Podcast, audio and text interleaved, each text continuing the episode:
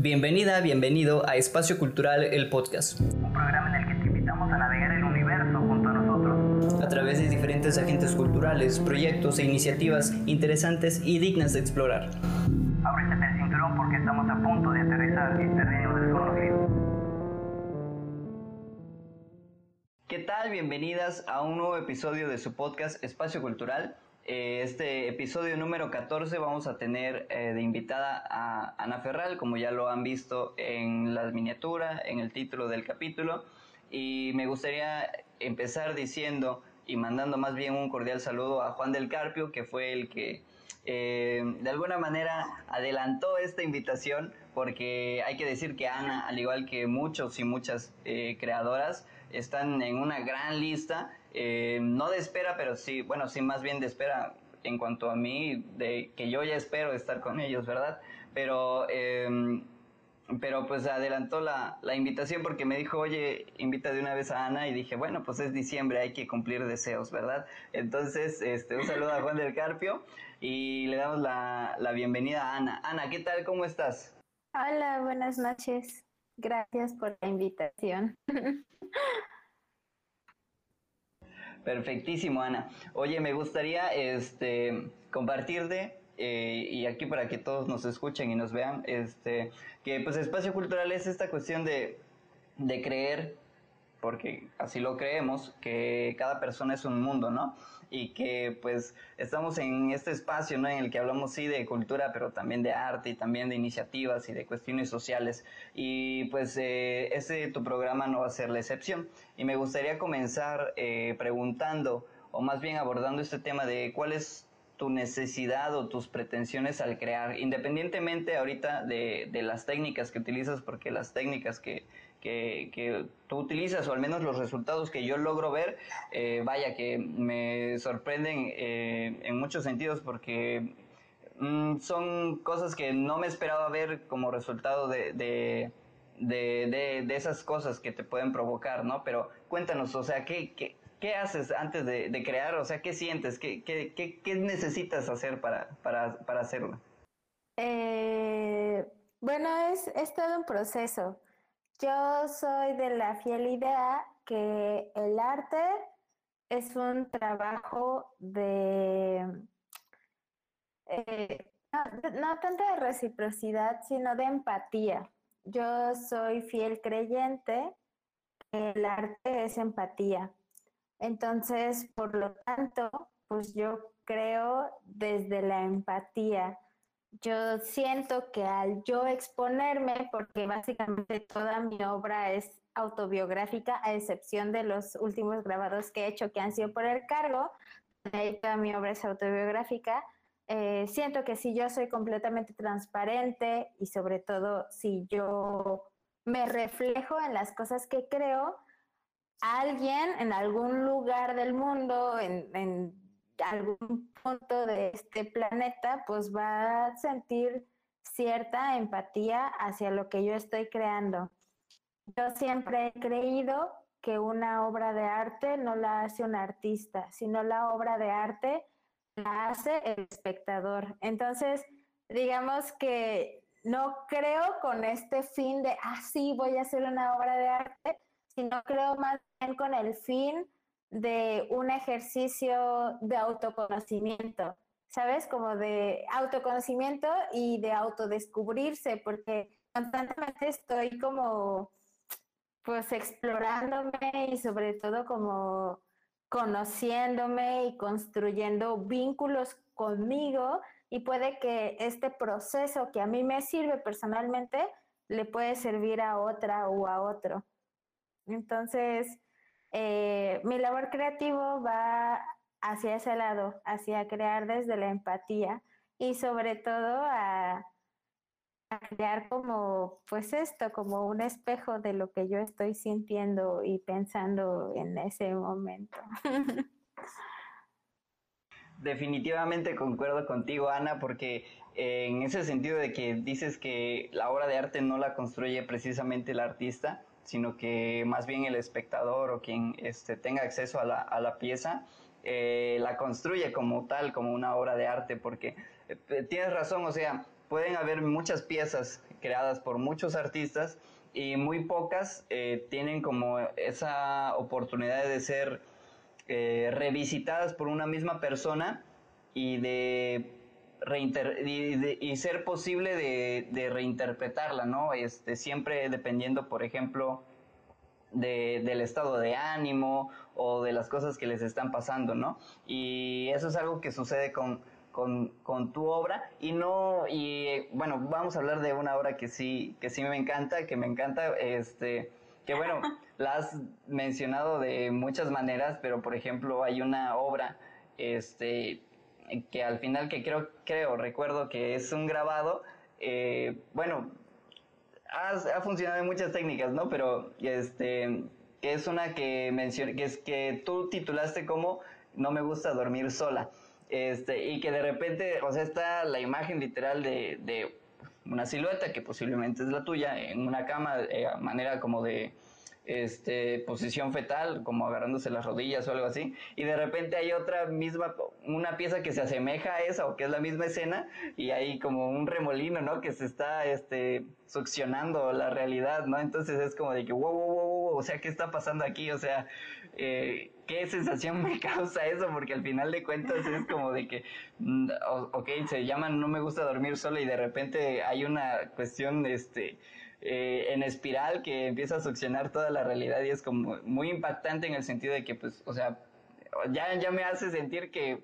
ya, ya digo, no, pues con razón no le gusta dormir sola, pues si de repente desaparece de la realidad, pues cómo no, este, cómo no va a suceder eso. Pero bueno, este, Ana, ahora sí, vamos a hablar de las técnicas que tú utilizas porque así como lo menciona en esta obra, pues has podido reversionar muchas piezas, pero también has podido vaya, no sé si es tu capacidad de, de, exploración, este, o es porque así es tu, tu naturaleza, em, eh, eh, utilizar muchas técnicas, pero cuéntanos cuáles son las técnicas que tú utilizas. Para mí es como muy difícil posicionarme en una sola, digamos que disciplina, por así decirlo, o en una sola manifestación artística, porque a lo largo de toda mi vida he explorado como muchas cosas. Eh, cuando era niña, pues mi mamá era como muy aficionada a meternos a actividades extracurriculares con mis hermanos. Entonces pasé por canto, por danza, por ballet, por gimnasia, por todo lo que te imaginas, pasé por eso. Y en cuanto a las artes visuales, ha sido como un constante, una constante exploración, como que nada me ha atrapado por completo. Sé las cosas que de plano no me gustan, por ejemplo, a mí casi no me gusta pintar en óleo, lo he hecho, pero no es de mis cosas favoritas, no, no me llena, no me llama, no, no, no siento que me identifique, pero por ejemplo pintar en acrílico sí me gusta y sobre todo como eh, esto llamado nail art me gusta mucho. Eh, también, por ejemplo, con respecto al grabado, yo no soy como una máster en el grabado, pero una técnica que me gusta mucho pues es el linóleo y bueno, la silografía y sobre todo la punta seca en acrílico. Me gusta mucho la punta seca en acrílico. Em, ¿Qué más? Eh, bueno, dentro de las artes visuales, pues sí he explorado muchísimas cosas yo empecé haciendo mi exploración en las artes audiovisuales desde el videoarte y eso evolucionó a la videoinstalación y, video, y evolucionó al Beijing y evolucionó al videomapping. O sea, ahí sí he tenido como una evolución como más compleja y más completa y pues también le hago pues al dibujo, luego he intentado hacer ilustración digital, pero no, no soy como muy diestra en esas cosas. Y pues la fotografía también le he hecho, le he hecho como un poco de todo, pero digamos que en las ramas en donde más me desempeño y donde más he explorado es justamente como el audiovisual y pues no sé, igual y en la gráfica o algo así. Ok, perfecto. Bueno, entonces, después de tantos, después de tantos este, eh, temas o baches, sí, baches existenciales en los que podríamos caer, pero no caemos eh, de momento, me gustaría preguntarte acerca de, en este sentido, vaya, de un momento más positivo, ¿qué es lo que más te gusta eh, al realizar tus obras? ¿Qué más te gusta eh, hacer al realizar tus obras? Lo que más me gusta hacer es experimentar. Me encanta experimentar con materiales o con técnicas o aprender cosas que no conozco, que es un terreno sinuoso porque también me causan como mucho conflicto y frustración. Por ejemplo, hubo un tiempo en que estaba aprendiendo a usar una herramienta de creación de sonidos y me frustré mucho porque no podía entenderla y no podía como hacer cosas que quería. Pero disfruto ¿sabes? Como de estas frustraciones de encontrar algo nuevo o algo interesante que me llama la atención y de querer aprenderlo y de querer hacerlo y de querer usarlo. Y, y aunque no me sale tal cual lo quiero, como que todo este proceso de andarle jugando y de andarle moviendo y de picarle aquí, picarle allá, es como muy divertido. Eh, siento que mis procesos artísticos son como un juego, que tengo un montón de cosas, un montón de, de juguetes para hacer y, y, me voy inventando como historias con ese montón de juguetes y me voy inventando cosas con ese montón de juguetes y yo solita hago ahí mis loqueras.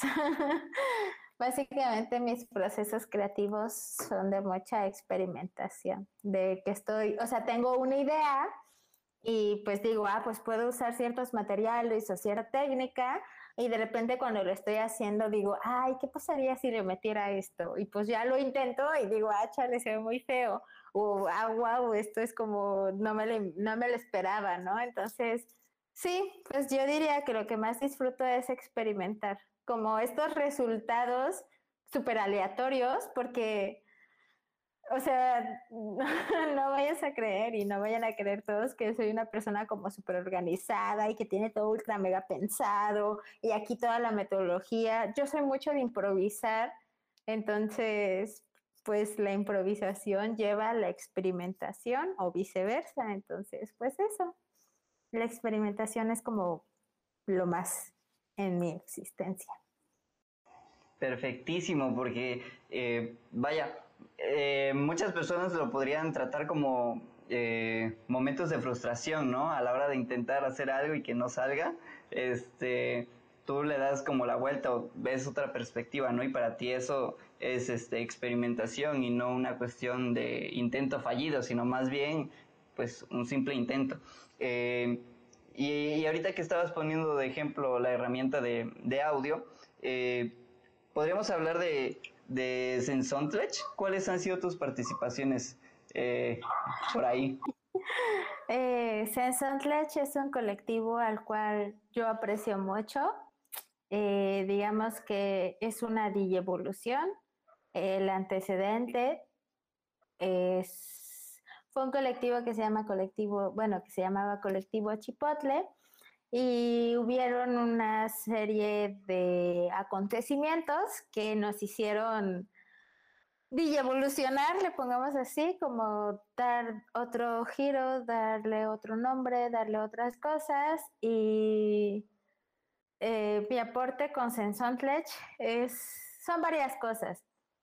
Eh, este colectivo funciona de manera horizontal, en el que no hay como un jefe del colectivo, no hay como un aquí el único que toma decisiones, sino que pues nos reunimos todas y todos, ahorita estamos como en un receso eh, y damos ideas y creamos entre todas y todos. Eh, es bastante multidisciplinario porque pues hay músicos, hay diseñadores, hay ilustradores, hay artistas visuales, o sea, hay como todo. Y entonces mi aporte a este colectivo pues sería la amistad. no, no es cierto. Eh, sería pues los visuales. Generalmente yo he hecho visuales para sets de varios músicos o les he apoyado con cosas del diseño, les apoyaba con el manejo de redes, como varias cosas, ¿sabes? O sea, tampoco estamos como casados de, ah, tú tienes que hacer esto porque le sabes a esto, ¿no? Como que todos ofrecemos de lo que sabemos y pues lo insertamos ahí para generar como un todo muy bonito y muy creativo y muy amistoso. Me gusta mucho. Eh, yo creo que Sensontlech es mi definición exacta de lo que tendría que ser un colectivo multidisciplinar artístico. Este programa es realizado y producido por Faro Austral. Perfectísimo, me encanta todo lo que haces, este, Ana, porque eh, pues uno puede ver el, Instagram, el Facebook del creador, de la creadora y ni siquiera se imagina todo lo que, lo que pasa hasta el último post que, que publican, ¿no? Y aunque le pongan descripciones, pues no, no, no se refleja tanto como si te lo estuvieran contando, ¿no? Este, y está genial, o sea, yo me estoy adentrando en la aventura de, de que tú me cuentas y es como de que, wow, yo quisiera también estar ahí, ¿no? Eh, o al menos ser espectador de todas esas cosas, ¿no?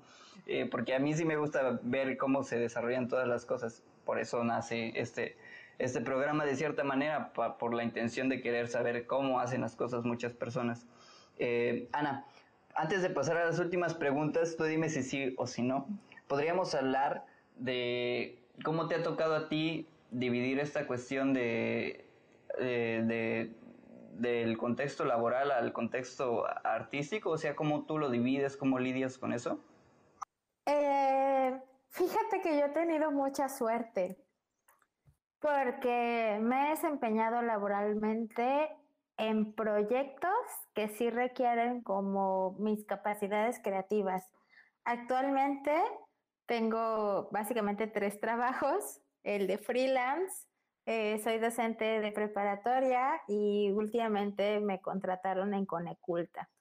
Entonces estoy de colaboradora en una casa cultural. Y entonces, por ejemplo, en el, eh, pues en el freelanceo no hay mayor problema, pues porque obviamente desarrollas tus capacidades creativas, ¿verdad? Depende de lo que te pidan. Ahí no hay mayor problema. En mi labor como docente ha sido muy interesante porque yo, yo considero que la enseñanza de las artes en México, sobre todo en la educación básica, eh, es deficiente y sobre todo es engañosa nos enseñan generalmente que educación artística tiene que ser el dibujito, la pinturita, la esculturita con plastilina. Y yo la verdad es que lo quiero mucho con mis alumnos y alumnas. O sea, yo les hablo pues de historia del arte, eh, hacemos como más cosas más allá de la pintura, siempre los exhorto a que exploren, a que ellos busquen realmente qué disciplina artística les gusta. Igual yo no les puedo enseñar absolutamente todo porque pues no soy Leonardo da Vinci para ser el hombre total, pero pues sí les puedo enseñar desde donde yo conozco y desde donde yo sé y desde donde a mí me gusta. Entonces, vemos un montón de cosas, vemos performance, videoarte, videos musicales, maquillaje, escenografía. O sea, incluso yo les digo, hasta un meme puede ser una obra de arte si ustedes lo consideran, ¿no? Y entonces con ellos y ellas trato como que generen este pensamiento creativo de cuestión, más bien este pensamiento crítico de cuestionarse lo que es arte y lo que consumimos sobre todo y lo que consumimos visualmente. Y en mi enseñanza, digamos que en mi didáctica no he tenido como mayor problema, pero sí he tenido como ciertos roces con, pues, con las normativas de la escuela, de es que no, no les tiene que hablar así, de que se tiene que ver formal, de que se tiene que dar a respetar, de que un docente tiene que ser el máximo ultra, mega, ultra respetado. Y me choca eso porque yo considero que un docente no es alguien que le debas de tener miedo, sino al que le debas de tener confianza. Y eso, ese tipo de cosas como que han generado como choquecitos, pero yo creo que lo he librado medianamente bien, lo he librado y he encontrado como el margen en el que yo pueda coexistir con mis formas de pensar y sobre todo con mis didácticas.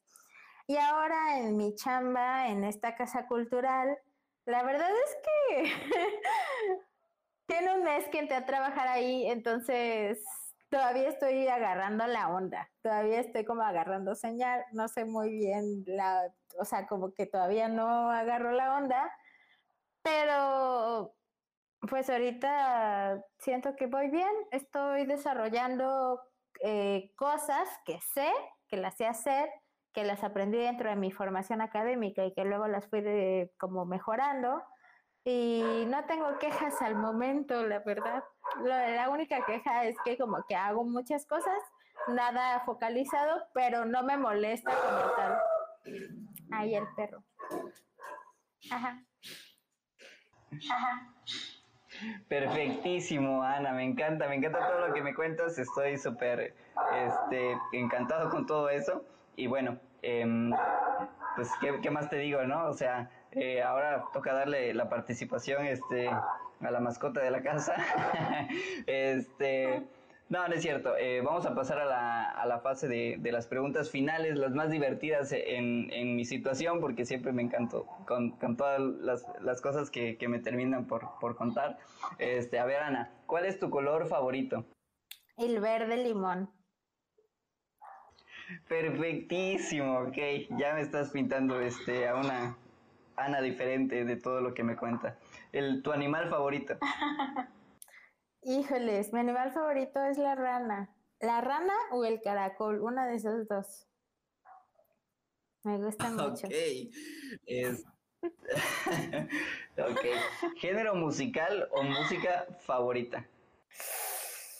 Yo creo que es la pregunta más difícil de mi vida porque al igual que mi obra artística, como que no tengo una especialización. Eh, híjoles, ¿qué será? Yo creo que me voy a ir por el indie, pero dudo, dudo. Igual como el rock, por ahí, pero aún así dudo, dudo mucho. Ok, perfecto. Por ahí, por ahí nos quedamos. Ahora, vamos a ver qué, qué, qué, cuál, cuál será la respuesta de esta pregunta. Lo que más te gusta hacer. Eh, lo que más me gusta hacer, eh, híjoles, yo creo que lo que más me gusta hacer es hablar, pero no siempre, depende de la situación y el contexto. Pero me he dado cuenta últimamente, digamos que de un año hacia acá, que me gusta mucho hablar, hablar de las cosas que me gustan o de las cosas que yo considero dignas de compartir. Me gusta mucho hablar.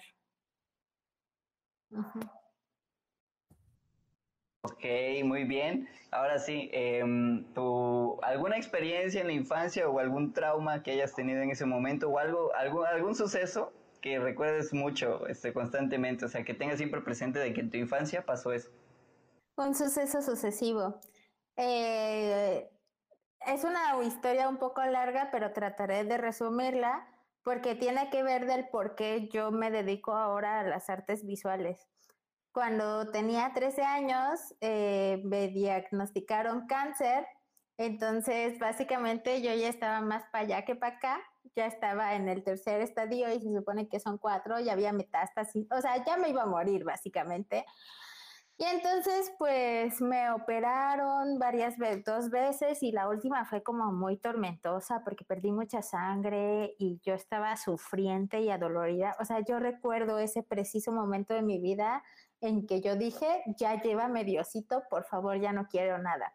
Y entonces en el hospital donde yo estaba, se supone que hay como personas, maestros que te ayudan como para que no te atrases en tus clases pero son interesantes. Y en oncología estaba una señora que espero que siga viva y si no, que Diosito me la cuide mucho, que se llama Elizabeth, la maestra Liz. Y entonces, eh, cuando me operaron por segunda vez, yo estaba muriente, así fastidiada de la vida y del cuerpo, porque pues, sentía dolor y no quería sentir dolor, aunque tenía 10.000 analgésicos. Y pues mi mamá estaba desesperada, que pues yo estaba ahí sufriente y fue a buscar ayuda porque los doctores le dijeron, señora, ya está hasta el límite de analgésicos, ya no le podemos dar más. Y mi mamá justamente se encontró a la maestra Liz y le dijo, ay, es que mi hija está muy mal, que no sé qué, que esto, que lo otro. Y entonces la maestra Liz le dijo, bueno, espéreme, yo llego. Y llegó la maestra Lisa, donde yo estaba ahí toda tirada y sufriente con 10.000 tubos por todos los orificios que ustedes consideren posibles. Y entonces se puso a platicar conmigo de arte, de eh, específicamente de la litografía de las dos Fridas. Bueno, era una litografía, pero pues es una pintura, ¿verdad? De las dos Fridas. Y entonces empezamos a platicar de qué me transmitía, de qué pensaba, de cómo estaba compuesta la obra, de, o sea, todo lo relacionado con la obra, el contexto de la obra y absolutamente todo.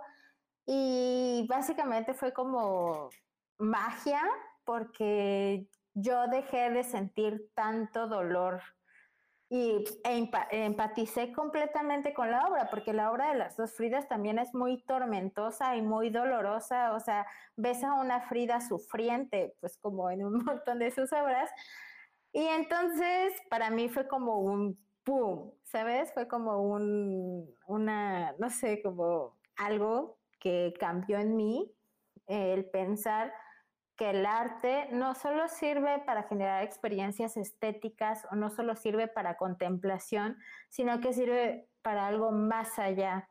Y ese episodio lo tengo muy presente siempre en mi vida porque es lo que a mí me hizo inclinarme hacia el camino de las artes visuales y sobre todo es mi constante recordatorio del por qué creo y por qué hago cosas. Ok, ese, esa, esa, e, es, ese momento es muy impactante, muy fuerte. Eh, pues gracias por, por, dejarlo aquí como un pequeño tesoro eh, en este podcast que va a quedar infinitamente guardado, posiblemente hasta que este, las redes sociales nos digan, pues ya no existe tu, tu programa, adiós. Este, pero no creo que suceda, lo tenemos muy bien guardado este, en todos lados. Y bueno, como último punto, eh, Ana, ¿alguna recomendación, algún consejo que quieras dar? Puede ser alguna recomendación de una película, de una pintura, lo que sea, lo que te salga en este momento de ti. Eh, es que recomendaciones tengo muchísimas. Mm, ¿Qué podría ser como recomendación? Ah, sí, recomiendo Google Arts and Culture. La verdad es que ponen arte muy occidental, pero pues nosotros estamos educados de la occidentalidad entonces pasa, pero es muy chido, tienen reportajes y tienen como jueguitos y tienen como test y tienen como un montón de aplicaciones y incluso puedes comparar a tu mascota con alguna obra de arte de perritos, animalitos bonitos y así. Está muy chida. No me están pagando, ojalá me pagaran, pero me gusta mucho. Yo la uso mucho con mis alumnitos y he encontrado cosas divinas, perfectas, magníficas. Y le puedes dar como zoom extremo a las obras plásticas y se pueden ver todos los detalles y eso me gusta mucho. Entonces les recomiendo Google, Arts and Culture. Recomendación al mil. Perfectísima recomendación, de verdad. Este, definitivamente eso es algo que no encuentras ni siquiera en las imágenes de Google, ¿no? Esa alta definición que, que te deberían de ofrecer. Pero bueno, eh, es, muy, es muy genial porque pues sí te acercan muchas obras que están en museos súper lejanos a nuestra realidad y, hasta, a nuestras posibilidades, ¿no? E incluso tienen galerías virtuales y eso está bastante chido. Sí, exacto. El único eh, puente que puede haber entre esos museos y nosotros es el Internet, ¿no? Y hay que saberlo aprovechar para todas las personas que lo tienen en realidad. Pero bueno, Ana y a todos los que nos escuchan, hemos llegado al final de este episodio. Te agradecemos infinitamente el tiempo que nos has prestado porque tú y yo sabemos lo que nos ha costado este sincronizarnos. Nos este, entonces, Sí, muchísimo, y muchísimo, muchísimo. No, no hay palabra para, para definirlo que no sea muchísimo.